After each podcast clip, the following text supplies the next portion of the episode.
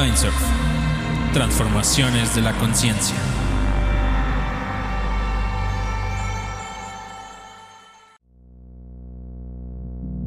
Hola y bienvenidos a Transformaciones de la Conciencia. Este es un espacio hecho por y para psiconautas en donde conversamos sobre los misterios de la conciencia, la experiencia psicodélica y la naturaleza de la realidad junto a investigadores, autores y activistas. Ellos, desde su visión, nos ayudan a entender mejor todos estos fenómenos. Concebimos a la mente como un mar y a la armonía como la habilidad de surfear sobre las olas del pensamiento y la emoción. Antes de crear, hay que aprender a surfear la mente.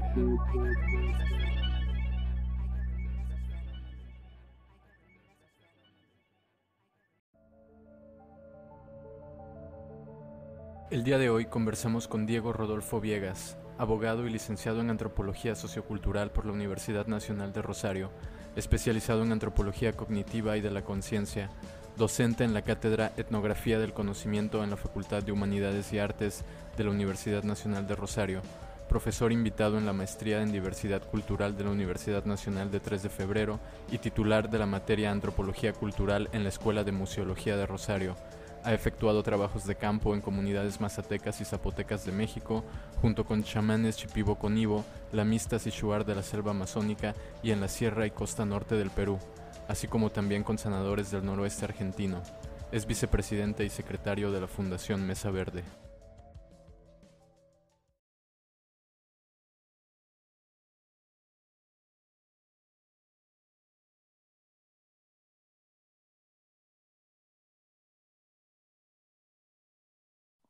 Hola, ¿qué tal? Bienvenidos a un nuevo episodio de Mindsurf, Transformaciones de la Conciencia.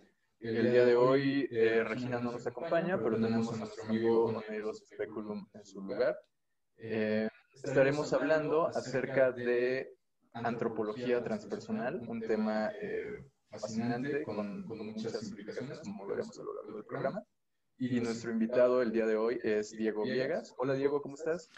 Hola, ¿cómo estás, Sibra? Muy bien, eh, un gusto, un placer realmente y muy agradecido por, por, por esta entrevista. Soy un eh, fiel seguidor de Mindsurf.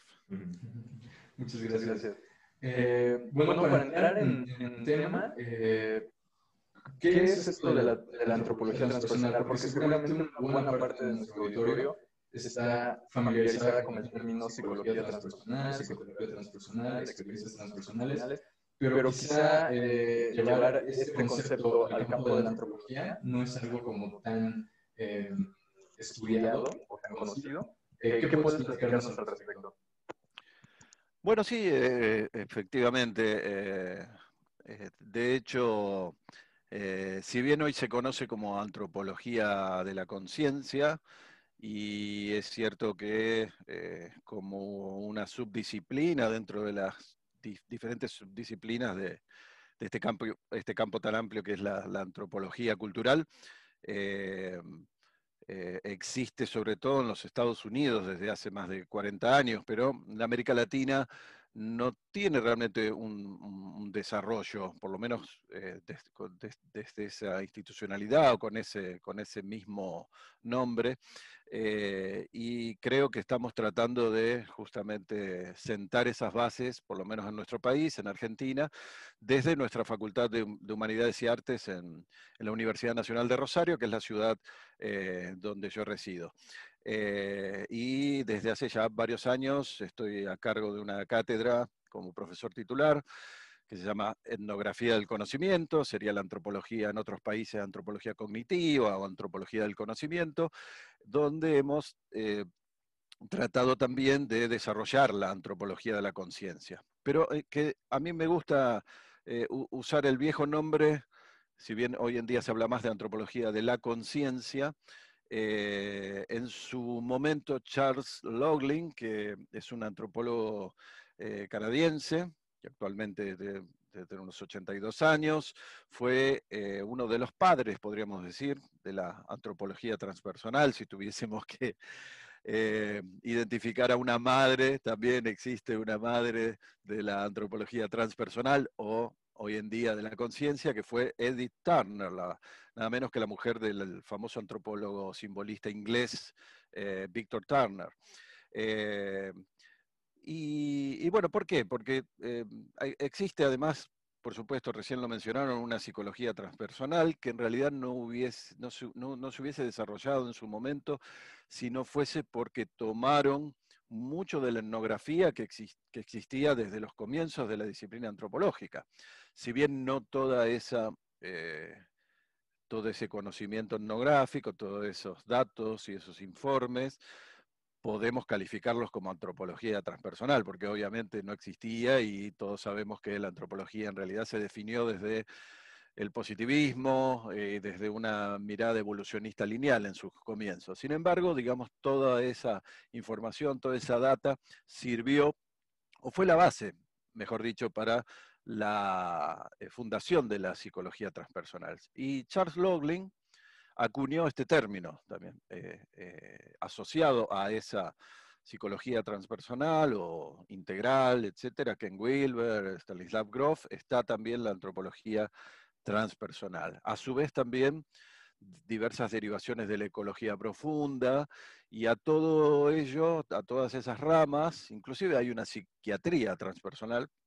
Eh, desde Canadá, eh, lo definió como el transpersonalismo, ¿no?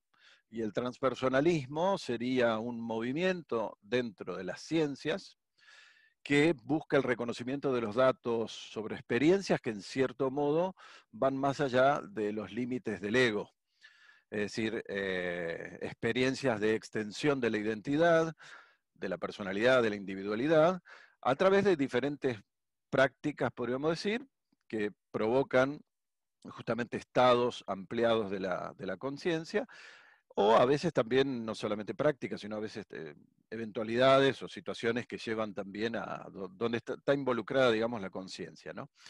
Y este, por supuesto también eh, eh, este transpersonalismo en general y la antropología transpersonal o de la conciencia en particular, eh, eh, le interesa, digamos, estudiar la conciencia humana en sus diversos estados, también ordinarios y ampliados, eh, tanto a nivel individual como colectivo, desde diferentes perspectivas, histórica, sociocultural, epistemológica, evolutiva también, ¿no es cierto? La, evolución de la conciencia y cómo también la epistemología eh, va sufriendo eh, esas transformaciones, simbólica, eh, e incluso asociada a, lo que podríamos llamar anomalías, que siempre están asociadas a los estados ampliados de la conciencia, o fronteras de la ciencia, donde, bueno, sé que Ibra está muy interesado en, el, por ejemplo, el fenómeno ovni o lo que podríamos llamar algunos fenómenos paranormales. Eh, creo que el, núcleo está ahí, digamos, lo que hace la antropología de la conciencia es poner los estados ampliados de la conciencia en el eje de, su investigación y ahí Charles Loughlin creo que aporta un concepto fundamental. Loughlin dice, ya en la década de fines de la década del 70, principios de los 80, eh, que hay culturas polifásicas y culturas monofásicas. Eh, la cultura eh, polifásica son aquellas que integran, es muy importante este, este, concepto de integrar, ¿no es cierto? integran uno o más estados ampliados de la conciencia con la conciencia de vigilia, considerada en el occidente como la única válida o la normal, entre comillas. Eh, un ejemplo de esto sería, eh, por ejemplo, los tibetanos que eh, suelen integrar desde muy pequeños, porque su, cultura, digamos, promueve esto, digamos, los estados ampliados de conciencia, en este caso a través de la meditación, el sueño, que es también otro, otro estado eh, alternativo, no ordinario de conciencia, en el que nos sumimos todos todas las noches, eh, y el estado de vigilia. En el caso, por ejemplo, de ciertos pueblos de la Amazonía occidental, sería el trance, por ejemplo, al que se llega a través de la ayahuasca, por ejemplo, una de las tantos enteógenos, los sueños también, que son muy importantes, sobre todo, por ejemplo, para el pueblo shuar, ¿no es cierto? hay toda una oniromancia y todo una, un bagaje cultural relacionado con el tema de los sueños. y el estado de vigilia. O sea, siempre cuando hablamos de integración, se integran a través de pautas culturales y, muy normadas. Y Occidente, por la razón de que en algún momento de su historia, digamos, aparece esto que es la modernidad, o la modernidad colonialidad, porque esa modernidad se, lleva al resto del planeta eh, a través de la colonización primero y actualmente a través de la colonialidad del, saber y del poder, eh, solamente valida un estado de conciencia con eh, que es el de vigilia, con este, eh, un énfasis en el racionalismo y en la logicidad. Y se sospecha, digamos, de, todo, de todo lo otro, desde la contemplación profunda hasta todo lo que tenga que ver con las emociones, etc. Entonces, eh, Laughlin, digamos, introduce este concepto de cultura este, monofásica.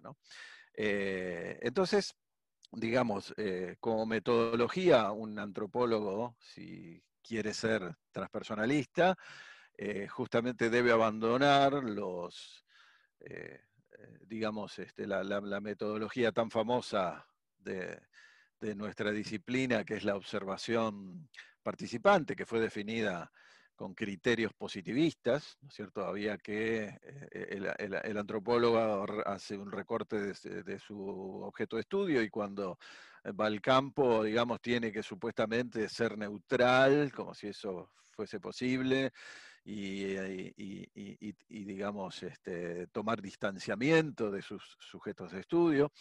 Eh, si estamos hablando de rituales, si estamos hablando de eh, eh, estados eh, ampliados de la conciencia, de religiones comparadas y demás, no queda otra que eh, hacer exactamente lo contrario que postuló el positivismo en su momento y acercarse hacia otra metodología que en mi caso yo la he llamado observación involucrante. Es decir, si estamos ante, queremos saber un poco más profundamente qué es este, cómo funciona un rito de máscaras, por ejemplo, y bueno, colocarse la máscara y comenzar a danzar eh, junto con nuestros sujetos de estudio, ¿no? Si se trata de eh, un ritual de una ceremonia de ayahuasca, bueno, eh, no visualizarla desde afuera, como se haría seguramente en el siglo XIX, incluso principios del siglo XX, sino este, involucrarse, es decir, tomar también y participar de la, ceremonia junto con los, maestros, los chamanes, eh, bueno, lo mismo con las diferentes prácticas de meditación. Eh, estoy introduciéndome de a poco en, la, las prácticas Dzogchen, eh, con un maestro aquí en, mi ciudad y también he estado recorriendo Tíbet, Nepal y Bután, el reino de Bután. y bueno, he podido hacer algunas observaciones eh, digamos, participantes, en su caso eh, definida desde la vieja metodología positivista y ahora, digamos, eh, tratando de involucrarme de a poquito en lo que es la práctica misma, es decir, ya una observación involucrante, digamos, que también en, realidad este, en general la antropología actual eh, como, como, ciencia social está, está yendo por ese camino, digamos, eh, se habla de la antropología existencialista o de... Eh, hay diversos términos propuestos por, por diferentes este, autores que más o menos... hay, un, hay, un, hay, un, antropólogo español que de hecho es transpersonalista, involucrado mucho con, no son muchos por eso, pero los contamos con los dedos de la mano, por eso este colega español que es este, eh, eh, Santiago eh, Paviliar, se, ha involucrado mucho con el tema del tabaco, por ejemplo, como interesante, que muchas veces no se asocia a, lo psicoactivo y sin embargo es una, es una planta psicoactiva que, que, tiene una importancia fundamental desde Norteamérica hasta Tierra del Fuego.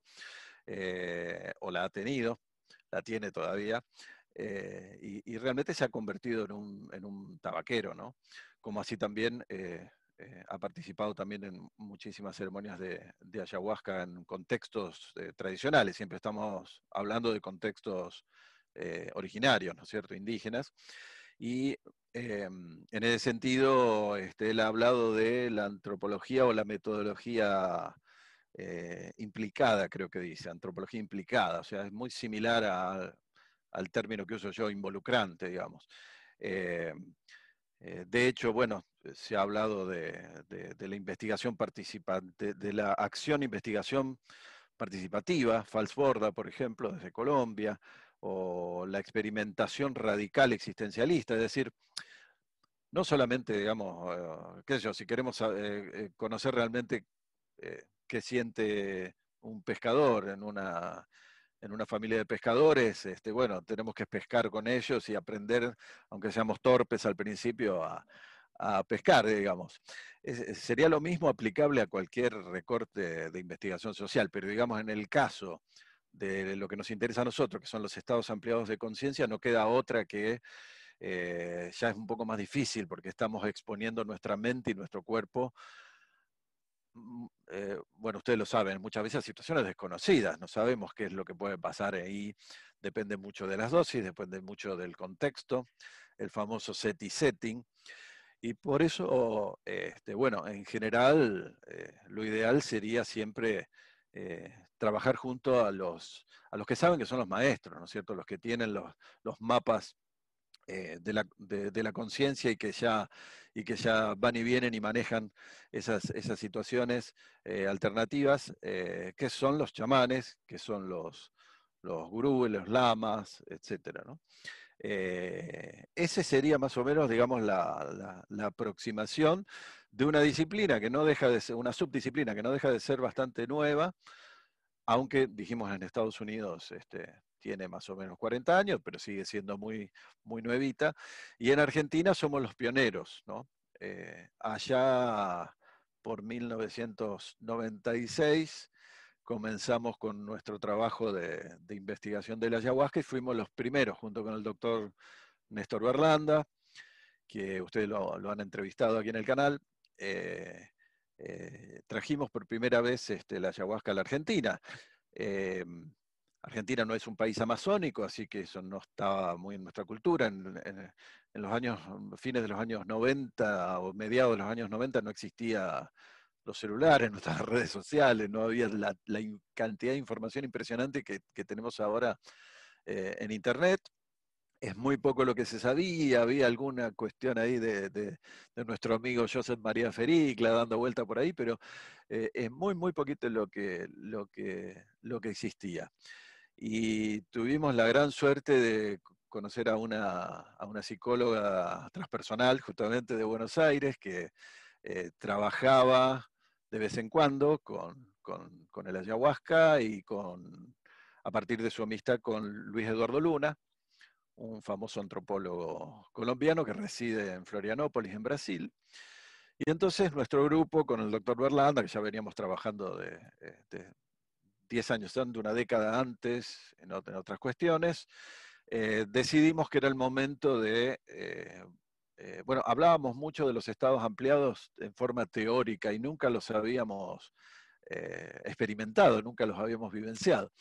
Así que dijimos, llegó el momento de vivenciarlos. Podríamos haberlo vivenciado con, en principio con, con alguna cuestión así quizás artificial, pero quisimos ir a, hacia lo más eh, originario y, natural, si es que puede establecerse algún tipo de, diferenciación en ese sentido, y eh, dimos con esta psicóloga y a partir de ahí lo trajimos a la Argentina a Luis Eduardo Luna. Y Luis Eduardo vino con una cantidad importante de, ayahuasca, eh, con la que comenzamos a realizar distintas sesiones de autoexperimentación, durante dos años más o menos.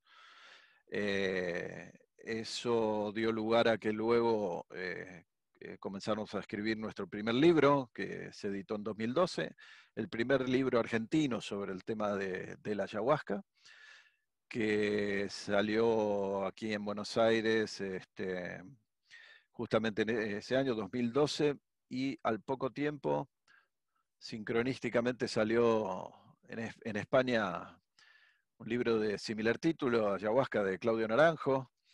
Eh, y bueno, eh, el nuestro, como primer libro argentino sobre el tema, tuvo muy, muy buena repercusión y donde se daba toda una información desde la parte eh, neuroquímica hasta toda la parte etnográfica, que estuvo a mi cargo, por supuesto, la parte histórica, las iglesias ayahuasqueras de Brasil, la parte legal también.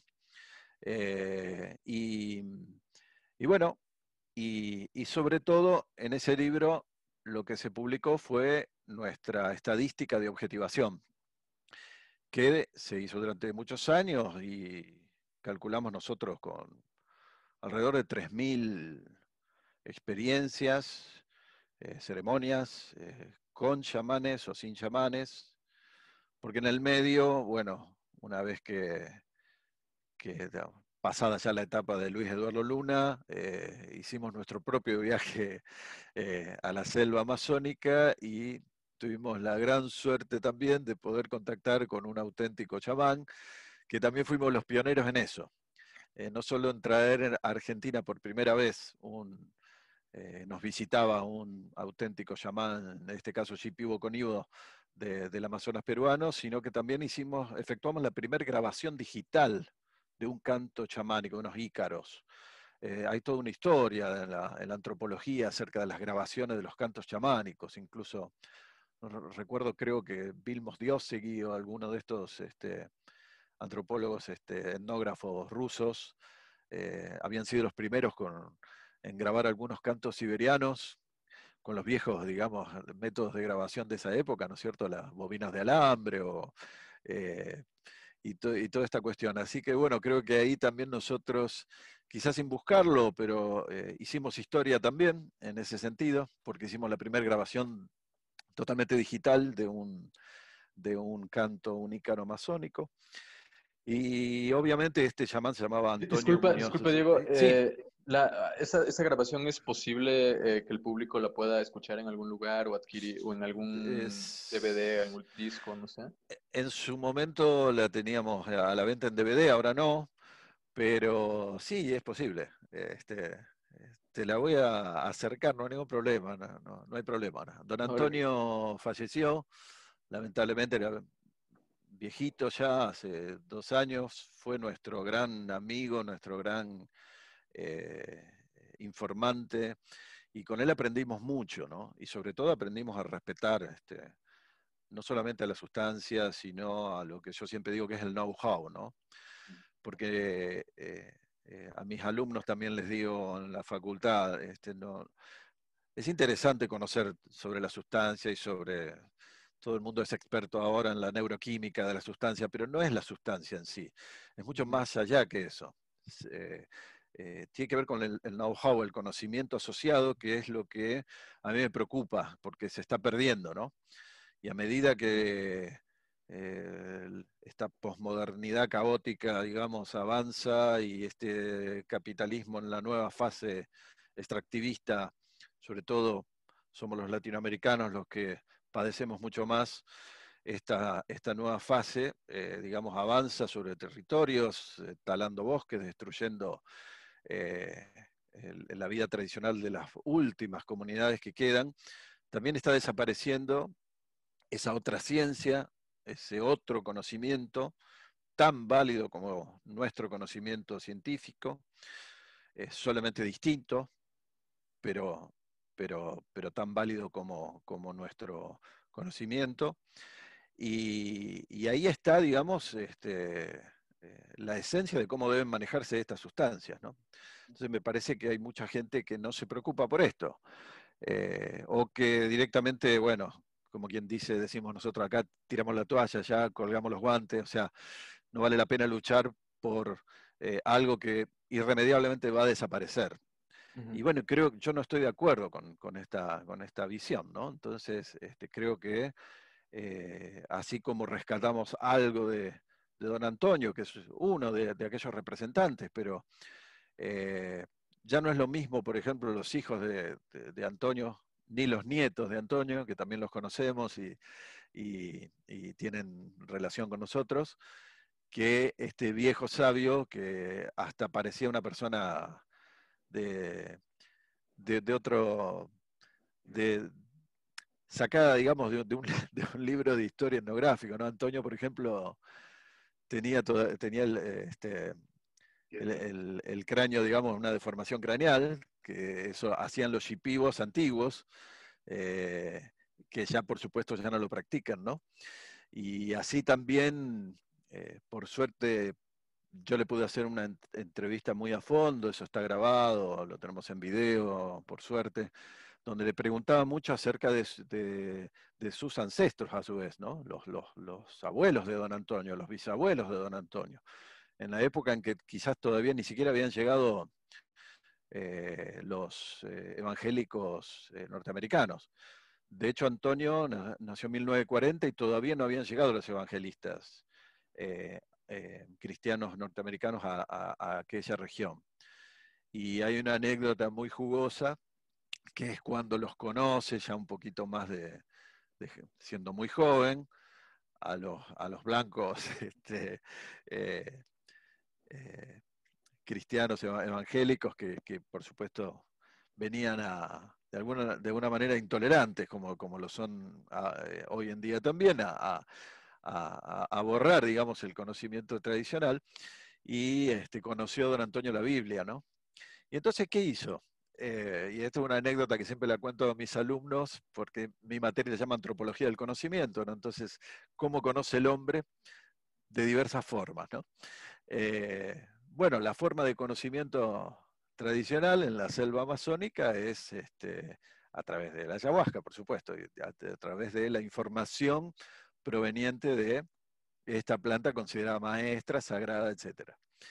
Entonces, este, el conocimiento es en realidad a través de las mismas plantas que se dietan.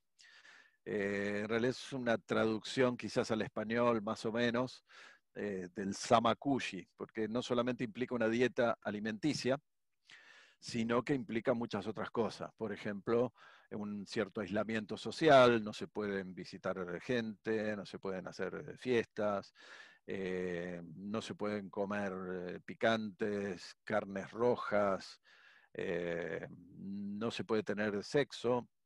Es decir, este, hay una serie de restricciones que se realizan, por ejemplo, durante seis meses, por ejemplo, o en la antigüedad mucho más, quizás un año, dos años, eh, manteniendo estas restricciones y consumiendo un extracto de determinada planta o semilla considerada maestra para aprender el chamanismo. ¿no?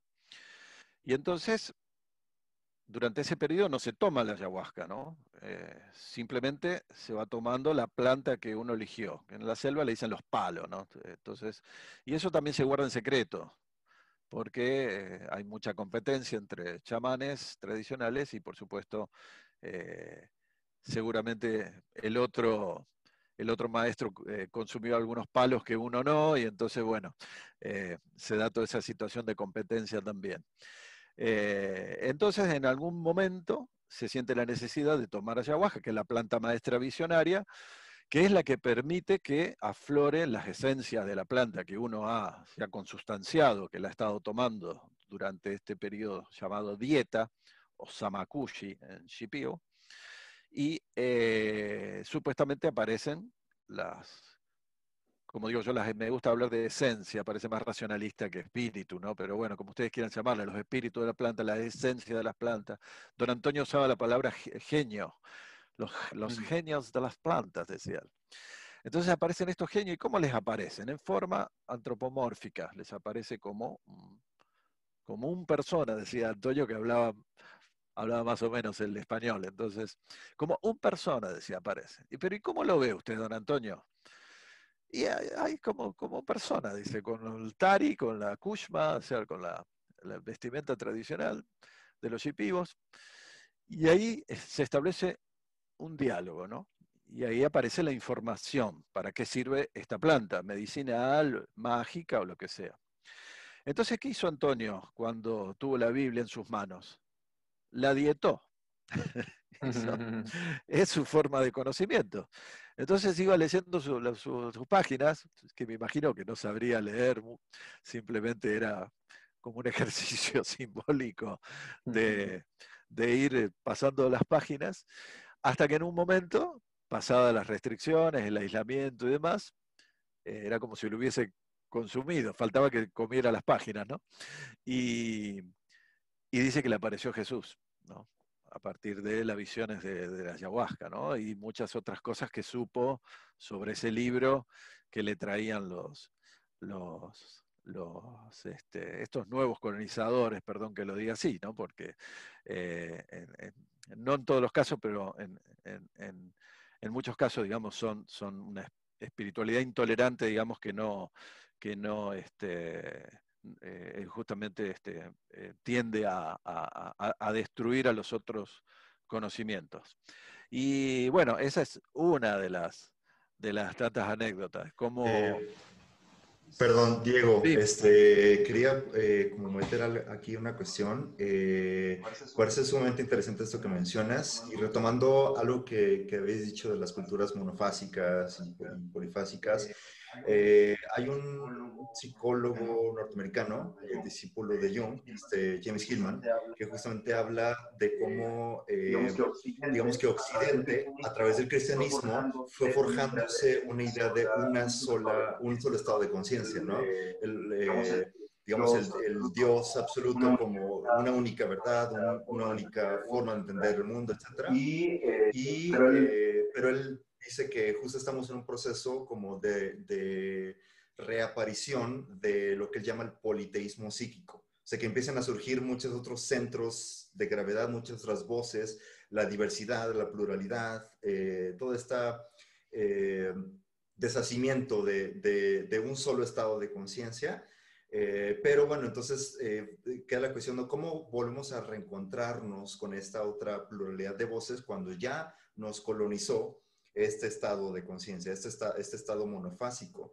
Y bueno, me trae también un poco a, la mente la cuestión de, de, Víctor Turner, justo que hablaba de, los ritos de paso, de transitar eh, de un estado a otro a través justamente del ritual, eh, de este proceso liminal que te permite justamente entrar en esta otra visión del, del mundo eh, propia de, como una transición a un estado de madurez o de entendimiento y que justamente su esposa eh, Edith Turner habla de cómo ella eh, al entrar en contacto, con otras culturas, de pronto, después de, cierto tiempo de, pasar con ellos, de vivir sus ritos de iniciación, empieza ella físicamente a percibir como los espíritus ¿no? y los dioses propios de esta cultura. Entonces, esto me hace pensar cómo eh, la conciencia, la narrativa que tenemos, el entendimiento que tenemos acerca de la realidad, eh, determina eh, en gran medida justamente qué tipo de, experiencias tenemos y cómo las sustancias psicoactivas, este, los, y, más, que, más que las sustancias, o sea, como lo que tú dices, ¿no? El know-how, ¿no? El, el conocimiento técnico de, esto, de estos estados liminales es lo que nos permitiría transitar de una realidad a otra. Entonces, bueno, eh, quiero eh, comentar un poco eso y que nos hables un poquito más de, de, cómo tú vives este proceso, tú siendo antropólogo, de pronto entrando en contacto con muchas otras culturas, con muchas otras visiones, cómo, cómo, se, cómo, cómo se construye tu visión de la realidad. Bueno, eh, ahí hay dos temas sumamente interesantes. Uno que me llega muy de cerca, porque nombraste a Edith Turner, es uno de los artículos que hemos traducido para nuestra revista académica, Waiponem, de nuestra facultad. Ahí la tengo por aquí. Esta es, ahí está. Eh, eh, bueno, hemos traducido dos de los, de los artículos, pero el más famoso es este, una, una manifestación espiritual visible en Zambia donde lo, que nos enseña ese trabajo etnográfico es que justamente a diferencia, como decíamos, de, los viejos antropólogos, Edith, que en realidad era inglesa, blanca, eh, formada en el, catolicismo, en el cristianismo, eh, vuelve a los Dembu, esta eh, tribu africana, después de muchos años, ellos habían estado visitándolos allá por la década del 50, y en los 80 tiene esta experiencia en donde, eh, en, primer lugar, el, médico brujo, digamos, el, witch doctor, como dicen los ingleses, o, el, el, Dembu, la invita a formar parte del equipo de ayudantes. Así que ya ahí ya hay, una, un em, involucramiento y una responsabilidad que recae sobre ella, que lo toma por supuesto muy en serio. Y después está todo el relato que hace, que también me parece sumamente eh, importante eh, y a destacar, que es que van eh, visitando distintos lugares con plantas y árboles a los que le realizan ritos, cantos, es decir, se van involucrando con cada una de esas plantas, que por supuesto para el mundo originario tienen esencias, podríamos decir hasta tienen conciencia, ¿cierto? Perspectiva, digamos, desde el punto de vista de Viveiros de Castro, el perspectivismo amerindio, ¿no es cierto? Este, eh, todas las cosas tienen una, una perspectiva.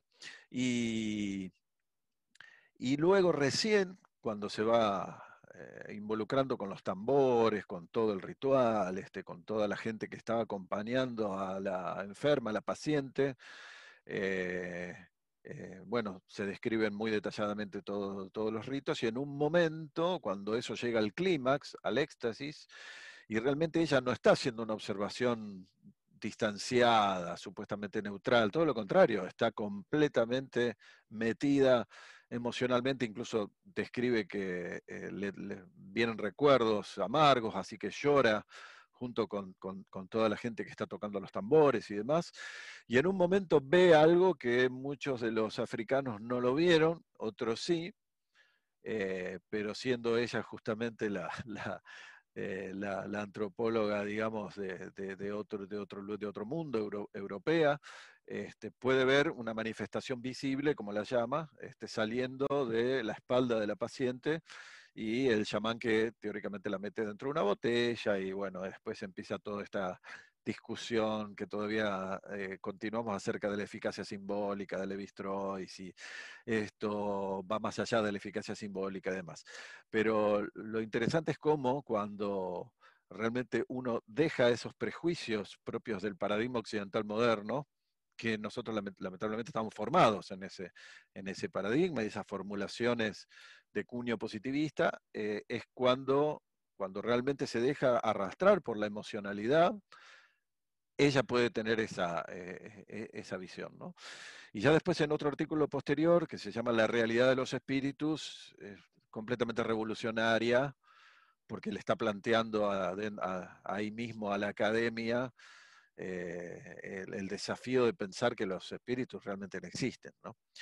Que yo creo que, bueno, hay, hay, que, habría que ver un poco, digamos, matizar un poco este, la, la, visión de Edith Turner. Eh, creo que desde, desde el propio eh, mundo científico occidental, como tenemos a Hillman, que vos mencionabas, tenemos a Jung, y me parece que la visión de de que esos espíritus, esas esencias, que son, también son eh, pensamientos, son manifestaciones psíquicas, eh, no tendrían una existencia completamente independiente, sino que serían, como dicen muchos lamas tibetanos, eh, tienen una existencia semi-autónoma. A mí me gusta pensar que, que, en realidad esto es así, pero igualmente pensar esto es que se caiga toda la estantería del paradigma occidental moderno de cualquier forma, ¿no? Así que tampoco esto está demasiado aceptado dentro de los claustros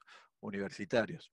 Y, claro, y, perdón, eh, solo justo recordé una, una, anécdota un poco graciosa de esto, de esto que mencionas.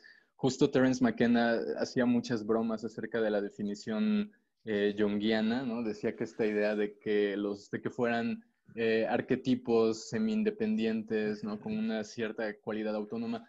Decía que sí servía como para, en cierta forma, satisfacer al ego eh, científico, como para tener una, una descripción más o menos aceptable del fenómeno, pero que en el fondo no nos eh, seguíamos con, con, la misma gran incógnita de, de, qué es eso que estamos ahí experimentando, ¿no? Y me parece que es algo que es gracioso la manera en la que lo narra Terence, pero lo que está poniendo en juego creo que es lo, lo que es más importante ahí, ¿no? Que es esta cuestión de cómo eh, podemos em, definir eso que estamos ahí experimentando y por lo tanto creo que uno de los conceptos de los que hablaste aquí, bien, aquí viene eh, perfecto, creo, retomar lo que es esta cuestión de la decolonialización, ¿no? Como esta idea em, que hablábamos también off the record de, de, los múltiples, de la necesidad de explorar estos, estos múltiples estados como una manera eh, diferente de entender a la sociedad, haciendo esta distinción de monofásico y, polifásico.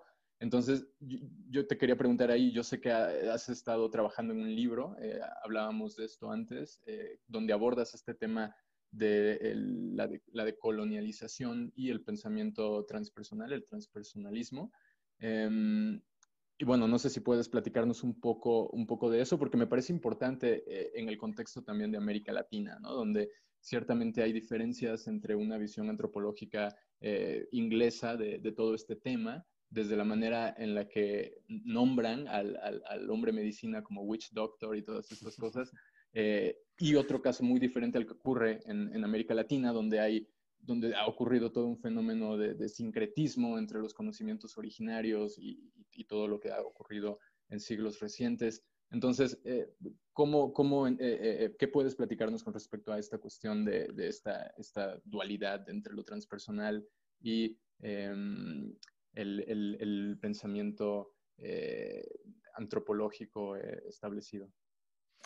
Bueno, sí, justamente es si todo sale bien, para, para febrero, marzo o abril del año que viene, 2021, eh, eh, la casa editorial Biblos de Buenos Aires vuelve a confiar en nosotros y, teóricamente van a publicar, el libro ya está terminado, escrito y revisado, eh, con ese título, eh, Transpersonalismo y Decolonialidad, que sí espero que a diferencia de los espíritus que no se encuentran en México o antropología transpersonal, que me parece que tampoco, estoy seguro que este sí va a llegar, eh, seguramente va a llegar a algunas librerías españolas y, de, y a México también y a distintos países de América Latina, eso estoy seguro. Donde, bueno, trato de aunar este, el transpersonalismo con el giro de colonial, como se llama, que es este, está, bastante, una moda bastante intelectual eh, muy importante en, en, toda la, en lo que es la filosofía, las humanidades y las ciencias sociales. ¿no? Eh, todos estamos de acuerdo en que eh, la, modernidad y la pandemia también nos está llevando a esta reflexión está en una situación eh, terminal, digamos. Este, eh, eh, lo, que le estamos haciendo al planeta ya es irreversible, no, tiene retorno. aquí, además de la pandemia, aquí en nuestra ciudad de Rosario, los últimos tres, cuatro meses, este, tenemos nosotros unas islas y unos humedales que han sido arrasados este, con incendios, igual que está ocurriendo en el Amazonas eh, de Bolsonaro en los últimos tiempos en Brasil y en distintas otras partes del mundo, eh, con intereses, no sabemos todavía si inmobiliarios, eh, ganaderos o quizás la, industrialización animal, porcina, algo que se viene aquí también en nuestro país, es decir, lo que va a traer nuevas pandemias, lo que va a traer más contaminación de, estos humedales que deberían estar preservados. y bueno, nos hemos eh, hemos estado eh, eh, en una situación realmente irrespirable. Y bueno, este, Argentina y Brasil son dos, dos, países de América Latina con mayor tala de bosques. En Argentina en los últimos 20 años se ha destruido el 80% de los bosques naturales. Entonces, esta es una situación ya extrema de la cual yo soy muy pesimista y creo que si hay algún resquicio de que podamos eh, seguir como especie humana sobre el planeta, eh, es, esta, es, es volver a el know-how que hablamos antes, volver a reconectar, como decía Terence McKenna, eh, reconectar con esta matriz que le podemos llamar inconsciente colectivo, no sé, los antiguos griegos le llamaban el anima mundi, el alma del mundo, eh, no importa cómo lo llamemos, pero sí que es urgente reconectar con eso antes de que directamente, digamos, seamos eliminados directamente de, la faz del planeta, ¿no? Y entonces la visión moderna que es justamente el principio de las oposiciones excluyentes, que es esta la, diferenciación absoluta entre el sujeto y el objeto, o sea, la mente y el resto, o sea, la naturaleza está por fuera de nosotros, no, nosotros no pertenecemos a la naturaleza, sino que eh, es nuestra enemiga incluso, ¿no es cierto? Y la tenemos que dominar. Eh, esta cuestión de la objetividad, del materialismo filosófico, del pragmatismo ético que, permite todo, digamos, la idea del crecimiento ilimitado, de la acumulación ilimitada, como si eso, digamos, fuera fuera posible, la explotación extrema de los recursos, no solamente naturales, también humanos, el tema de la competencia, ¿no es cierto? Y todo esto.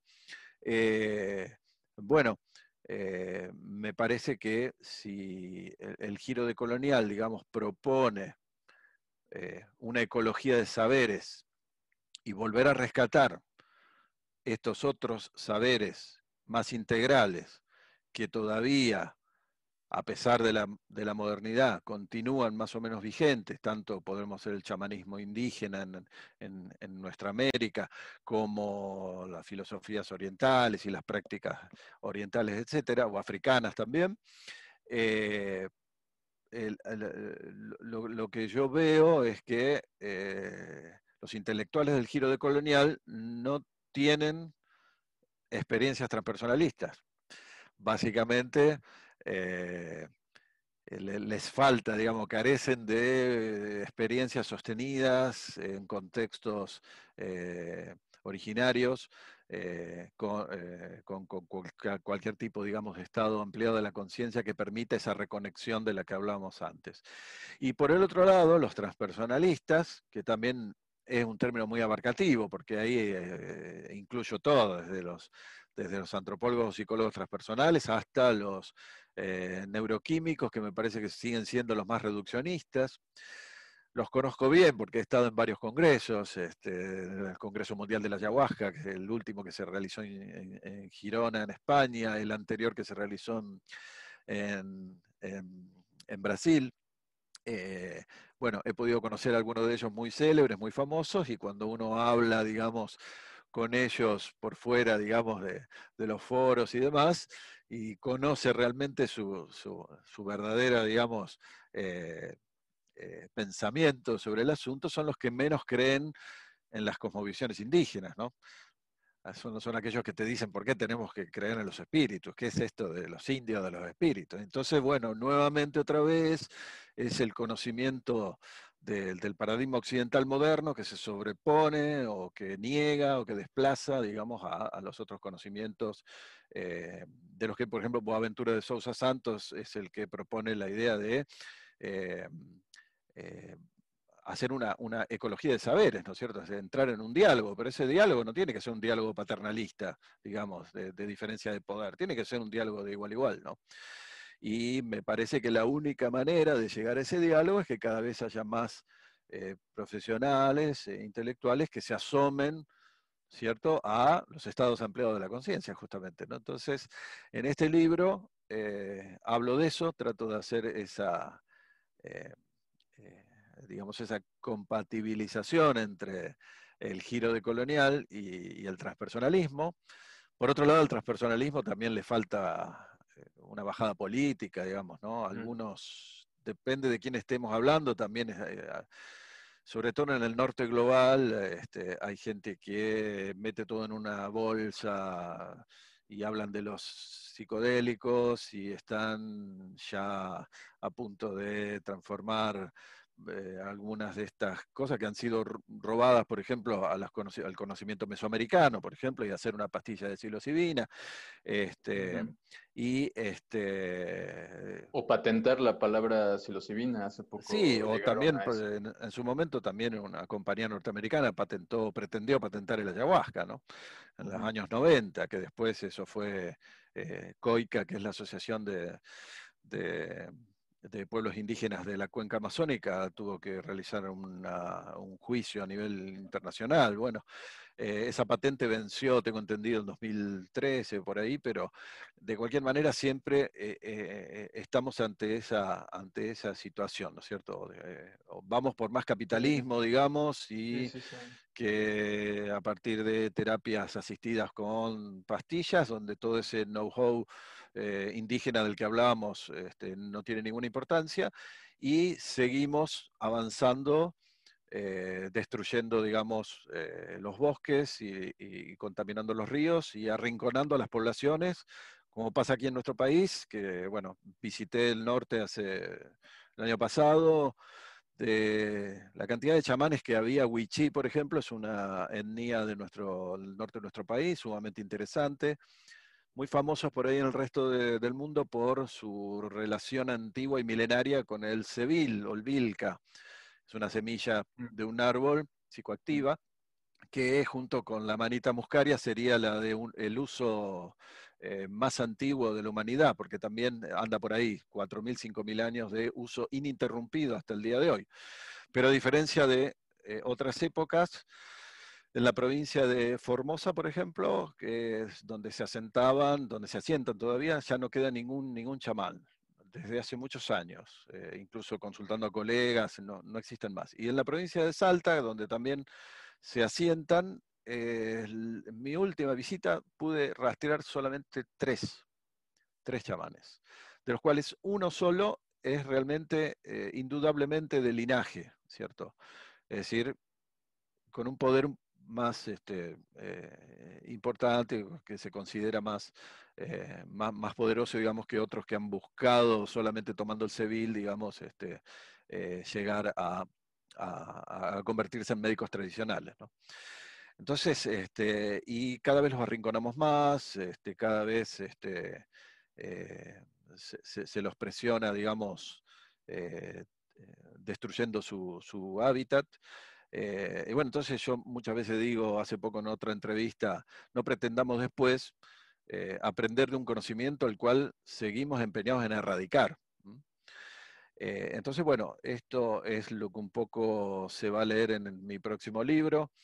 Y hay cuatro capítulos dedicados a, bueno, los intelectuales de coloniales hablan de que las ideologías europeas o eurocéntricas, que hasta ahora fracasaron eh, y que justamente deberíamos empezar a mirar más hacia las filosofías que todavía sobreviven eh, o las que aparecen eh, como ideas fronterizas a partir de las luchas de los pueblos en nuestra América. estoy hablando de la cristiandad, el conservadurismo, el liberalismo y sus neos, neoliberalismos, y el marxismo y, sus neos, eh, eh, todas estas ideologías, eh, curiosamente, han perseguido con una hazaña impresionante a, los chamanismos. ¿Cierto? O sea, estas otras formas de conocimiento integrales que conectan a través de los estados ampliados de la conciencia y que conocen a través de, en forma polifásica, a través de varios estados. Eh, hago una historización de eso, ¿no es cierto? Seguramente ustedes, algunas, algunas cosas son conocidas en la historia y otras creo que no tanto, por lo menos en, idioma castellano no se conoce eh, aquí con mucho detalle, por ejemplo, la persecución que realizó la Unión Soviética eh, con el chamanismo siberiano, al que prácticamente, prácticamente podemos decir que fue eliminado, ¿no? Eh, bueno, cuento muchas cosas, cuento también sobre algunos antropólogos famosos soviéticos como el famoso Vladimir Bogoras y cómo se fue adaptando y cambiando sus... había tenido experiencias anómalas inclusive con, chamanes en los en, el año 1910, 12, 15. en los años 20, eh, con, los primeros eh, años de la Revolución Soviética, eh, cambia de opinión, digamos, para adaptarse a, los nuevos, a los nuevos rumbos, donde, bueno, todavía había una benevolencia hacia los pueblos eh, originarios eh, de Siberia, los pueblos del norte. Y en los años 30, con el estalinismo, vuelve a cambiar la situación y se da rienda suelta a la persecución total del fenómeno. y Bogoras vuelve a cambiar ¿cierto? Su opinión y este, llega a decir eh, incluso ah, eh, dentro de los medios académicos que había que destruir eh, directamente a, este sistema de conocimiento. ¿no? Entonces, este, bueno, ni hablar si vamos al caso de Perú, y este, en su momento la guerrilla de, Guzmán, eh, el genocidio del que nunca se habla, que es el genocidio ayáninca, o sea, del pueblo ayáninca, eh, donde también se arrasó con gran cantidad de, ancianos, y muchos de esos ancianos eran chamanes, y sabemos que cuando un chamán eh, muere, o en este caso es asesinado, eh, por las ideologías de la modernidad, sea el cristianismo, el marxismo, no me importa, o, el neoliberalismo, eh, es como si incendiaras una biblioteca entera, ¿no? no es una transmisión oral que, es muy difícil, digamos, de, reconstruir, ¿no? Hace poco hubo incluso un video que se volvió viral de un chamán asesinado en Guatemala, me parece, Sí, en Guatemala. Son imágenes extremadamente fuertes y sí te lleva a pensar en la cantidad de, conocimiento que ahí se pierde. Creo que en general, o sea, todo lo que hablas de tu libro es algo súper valioso porque justo estás, te lo decía cuando me lo comentaste, justo estás uniendo dos polos, ¿no? Que, que uno acusa al otro de de creer en supersticiones y entra en estas cruzadas para desmitificar la experiencia psicodélica utilizando todo este conocimiento de las neurociencias reduccionistas, al, fin y al cabo. Y por otro lado, pues también eh, las personas que tratan de estudiar el tema de, la colonización, eh, de la decolonización, perdón, no profundizan en, en, la esencia de lo, que los, de lo que los debería diferenciar que estaríamos hablando de esta cuestión entre lo monofásico y lo polifásico, no son personas que opten por esta exploración de, las diferentes facetas de la conciencia. Entonces creo que al menos de una forma teórica, pero con tu libro estás haciendo una invitación a unir estas dos cuestiones que normalmente no, no se les pone atención. Y eso creo que está increíble. Y, además trato de mostrar con varios ejemplos de, psiconautas eh, que hemos conocido a través de tantos años, de que realmente estas experiencias, cuando realmente son profundas, cuando realmente hay un set y un setting, eh, que esto es muy importante, este, eh, realmente como debe ser, provoca una descolonización mental. A lo que voy es que quizás en una ceremonia, en una noche, sea con hongos silocídicos o con, con un chamán que está cantando y con, con ayahuasca, eh, de pronto se cae, como siempre digo yo, todas las estanterías del paradigma de la, eh, modernidad occidental, ¿no?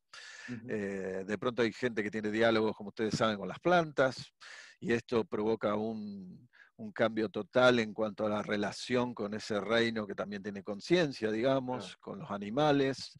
de pronto hay personas que, varones que se transforman o eh, de pronto eh, asumen una identidad eh, femenina y entonces, digamos, el heteropatriarcado empieza a verse también por lo menos conmovido, por lo menos sacudido por estas experiencias, ¿no es cierto? Y viceversa, mujeres que de pronto se identifican con, con, el, con, el, varón, con la masculinidad, y entonces este, también tenemos una serie de estudios que se han hecho de eh, eh, homosexuales, por ejemplo, eh, muy traumatizados, digamos, a partir de, de las ideologías de la modernidad y de la cristiandad, que de pronto a través de experiencias donde en estados muy profundos, no ordinarios de la conciencia, donde se han encontrado reconfortados. Este, bueno, hay una serie de experiencias muy alucinantes, ¿no? Y cómo este, han vuelto de esas experiencias este, eh, empoderados, eh, ya, digamos, asumidos con, lo que realmente son, con lo que es, este, y, en definitiva, eh, el espíritu, digamos, no es ni masculino ni femenino, ni viejo ni, ni, ni joven, este, es eh, en ese sentido, digamos, eh, por eso digo, trato de demostrar también con varias data eh, que estas experiencias nos llevan justamente a la decolonialidad mental, ¿no? Y entonces, esto es lo, me parece que lo, lo más importante y lo que une de alguna manera el giro decolonial con el transpersonalismo, digamos por lo menos a mí me resultaba eh, compatible inmediatamente, ¿no? Eh, ahora hay que, eh, hay, una serie, digamos, de dificultades, ¿no? Que, pasan por todo esto que hemos, que hemos conversado, ¿no?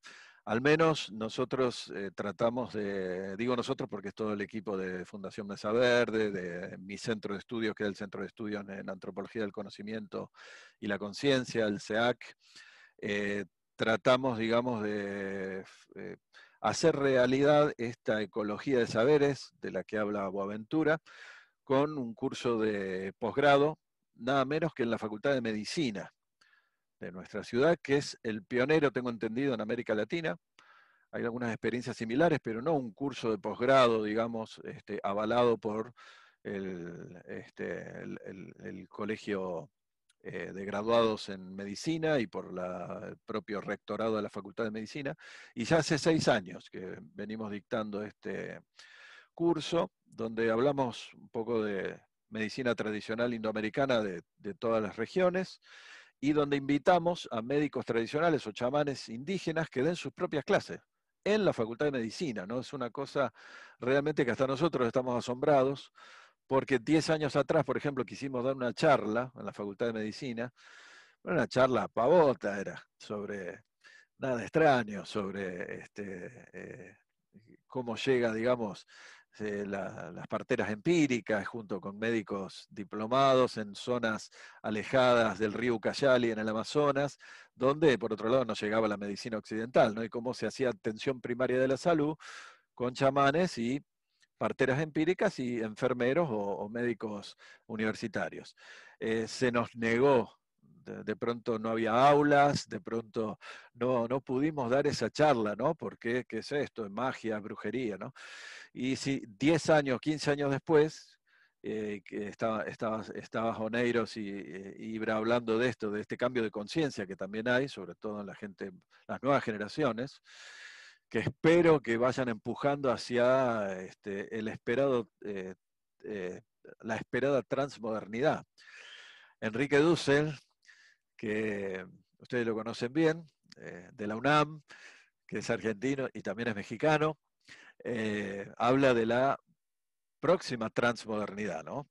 que quizás tardemos 200 años en llegar hacia ella. Pero bueno, pero creo que si estaremos en camino hacia eso, va a ser también a partir de eh, el cambio que produzcan los estados eh, ampliados de la conciencia, bien utilizados dentro de su contexto.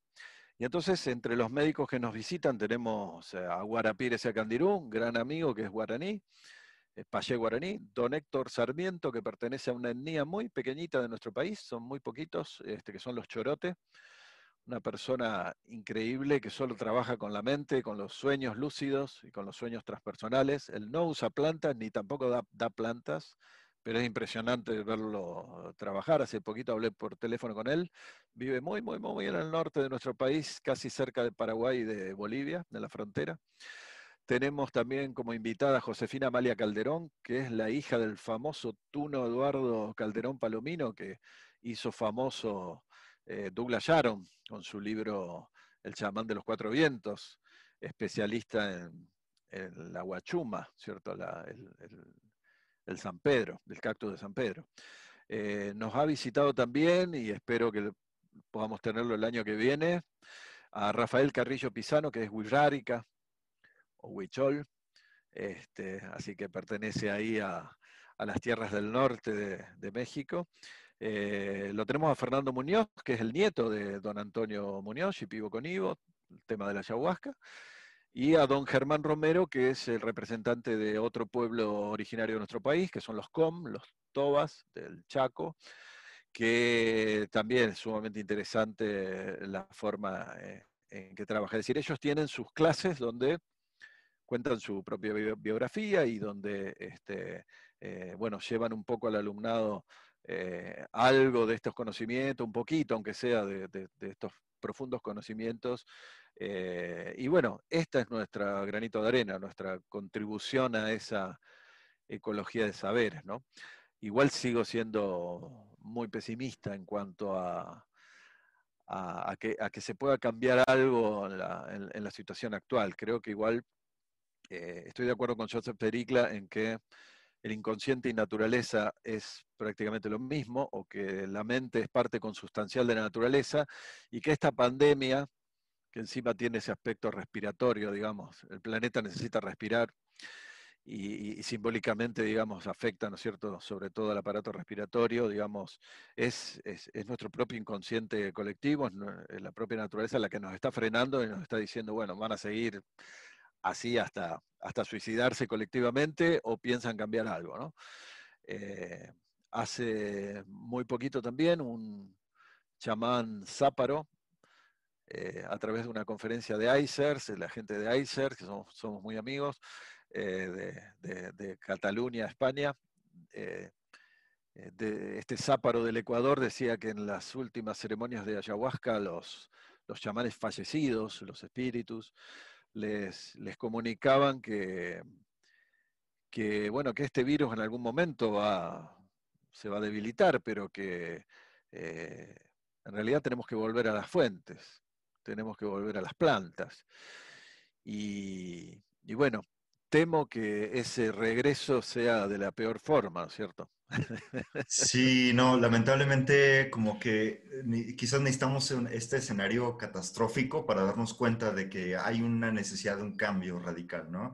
Y bueno, ahora que mencionaste a Enrique Dussel, bueno, él, fue profesor mío en la maestría. Uh, qué este, genial. Sí, ¿no? Y, y, uno de los temas que tocaba que me parece fundamental en el pensamiento contemporáneo es la relación con el otro, ¿no?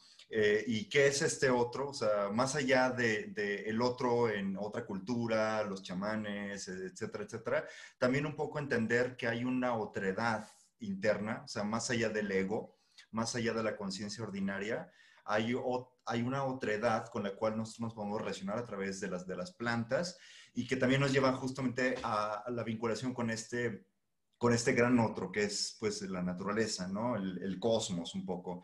Entonces, en esta relación del uno con el otro, o de los, del, la mismidad, digamos, con la otredad, eh, pues justamente han aparecido algunas propuestas muy interesantes. Una de ellas me parece que, no sé si lo conoces, esto de la, de la etnopsiquiatría. Eh, tengo aquí este libro de Tobinatán eh, sobre la locura de los otros. Y justamente es una propuesta, a mi parecer, todavía, todavía un poquito como colonial, o sea, en el sentido en que propone eh, estudiar los sistemas chamánicos de salud mental este, y cómo ellos curan o cómo ellos entienden las enfermedades, por ejemplo, como posesión de espíritus o como cosas por el estilo, y tratarlo, o sea, eh, en contacto con otras culturas respetar los otros diálogos, los otros discursos para, para como trabajar a partir de un sistema multicultural este, de la salud, ¿no? Entonces, en ese sentido, yo te quisiera preguntar, eh, como antropólogo transpersonal, ¿cuál es, o sea, bueno, nos queda poquito tiempo, pero eh, ¿qué dirías tú que es lo, como los mensajes esenciales de qué es lo que necesitamos como cultura occidental eh, cambiar para, transformar y entrar en contacto con lo otro. Y solamente quiero expandir un poquitito más esta cuestión eh, porque se tocó ligeramente el tema de, lo, de, como de las abducciones, etcétera. O sea, creo que este tema de las abducciones, o ese tema del contacto con los espíritus, con los dioses, con el otro mundo, justamente tiene que ver con, con el otro, ¿no? O sea, ¿qué es el otro? Y cómo desde la antropología, eh, qué herramientas tenemos para vincularnos con esta otra edad que se escapa a la conciencia egoica. El ideal es que vayamos justamente hacia un abandono de, la, de lo más negativo, por lo menos, de, de, de, las dimensiones y las facetas más negativas del paradigma occidental moderno, abandonar esa modernidad, como dice Dussel, ir de a poco hacia una transmodernidad. Creo que ahí los enteógenos son una ayuda, pero no solamente, también las prácticas de meditación, el yoga, este, bueno, en fin, eh, eh, el ayahuasca no es para todos, este, la psilocibina no es para todos, o el sevil tampoco es para todos. Hay algunos que se sentirán más cómodos con, con la meditación, otros con, con el Dzogchen, otros con eh, diferentes tipos de, de prácticas. El, tema es que esas prácticas nos vayan llevando justamente hacia, colectivamente, hacia una nueva vinculación con la tierra, con la naturaleza, como decíamos, con ese anima mundi o ese psique tu cosmos, decían los antiguos griegos, ¿no es cierto? Eh, y, y e, en, ese sentido, digamos, reconectar con nuestra propia alma y con el alma eh, del universo, ¿no? del alma del cosmos. Creo que las, realmente estoy, estoy convencido que estas cuatro ideologías de la modernidad eurocéntrica han fracasado, han fracasado. Seguimos planteando, de hecho, los mismos autores posmodernos que hablan desde un locus este, situado en el norte global y en Europa, este, eh, vuelven a plantear más de lo mismo, o por lo menos no se sale nunca de esa matriz que es la modernidad, por más que parezcan novedosas las, guías, y creo que nos em, tenemos que empezar a guiar por justamente filosofía como las del buen vivir, este, eh, que proviene del mundo andino, o, se habla mucho también de el Ubuntu como una propuesta filosófica este, del África Central y, de Sudáfrica.